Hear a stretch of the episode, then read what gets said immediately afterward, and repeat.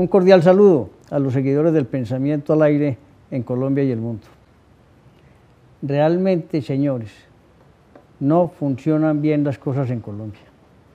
Por eso, todos los estamentos de la sociedad debemos proponer, ser proactivos en la solución de las dificultades que tiene un país.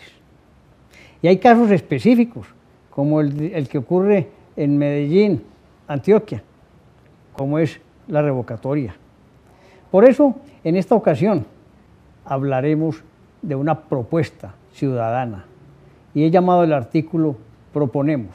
Pero antes debo resaltar lo que ocurrió con las encuestas de esta semana. Qué desprestigio el del señor alcalde de Medellín.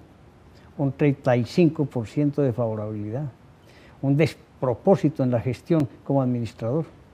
Y esperamos que así lo entienda la ciudadanía. Por eso el artículo de hoy, reitero, se llama Proponemos.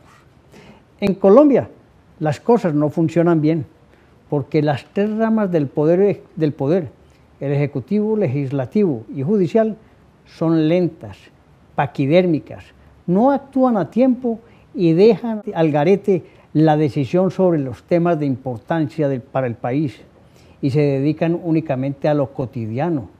Así ocurre con el estudio, discusión y aprobación de leyes fundamentales. Lo mismo con la necesidad de las grandes reformas que se requieren. Pasan los meses y los años y no pasa nada. Diluyen en el tiempo tomar el toro por los cachos o por los cuernos y empoderarse definitivamente del buen rumbo del país. Así está sucediendo con temas vitales de los ciudadanos, violando la justicia, la Registraduría Nacional del Estado, el mismo Consejo Nacional Electoral, la justicia misma, las entidades del Estado, diluyendo, limitando al ciudadano en el ejercicio de su derecho, surgido de la Constitución Nacional, como lo es la figura de la revocatoria. Y es así como en la ciudad de Cúcuta se aplaza la fecha de votación reiteradamente. En la ciudad de Medellín, con todo tipo de argucias, también dilatan la decisión de fecha para votar. Es decir, todas las instituciones torpedeando un derecho ciudadano. Y además, más horrible, se presentan tutelas que se ganan y vuelven a interponerse más. Esas son acciones temerarias que afectan la institucionalidad y se pierde el respeto por la ley.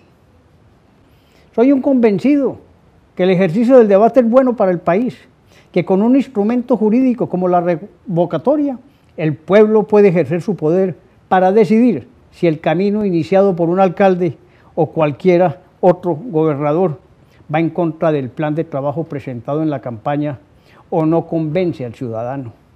En ambas situaciones se debe respetar la posición del pueblo y por ende quien ostenta el poder no puede ni debe ética y moralmente impedir el desarrollo de esa actividad del constituyente primario, el ciudadano. Por ello, y ante tanta dilación para la certificación que se requiere para fijar fecha de votación, están surgiendo ideas que tienden a demostrar que el poder ciudadano está por encima de aquellos que quieren impedir su ejercicio. Y eso lo observo con beneplácito, yo lo coadyuvo, no me da temor expresarlo de frente, y esa idea consiste en proponer a los ciudadanos efectuar de manera simbólica una votación un sábado o domingo con jurados cumpliendo las formalidades que se requieran. Invitando a todos para que se exprese con base en la siguiente pregunta.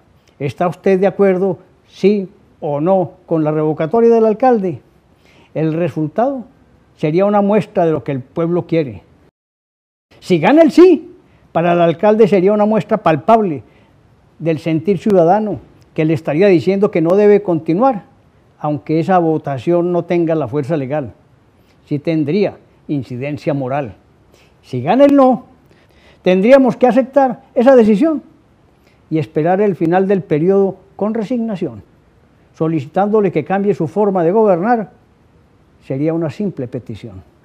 Lo que conlleva esa ceremonia de salir a las urnas, Si al, ir a los mismos lugares donde se ejerce el derecho o cerca de ellos, porque seguramente no nos los prestan para esa votación. Es una enseñanza para cualquier gobernante, ya sea alcalde, gobernador o presidente, que no se puede gobernar a espaldas del pueblo y que es el pueblo quien decide al final del cuento su propio cambio.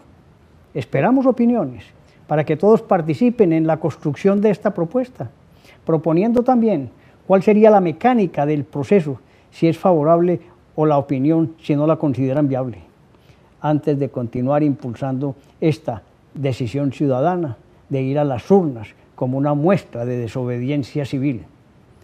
Vamos todos, Colombia puede. Un cordial saludo.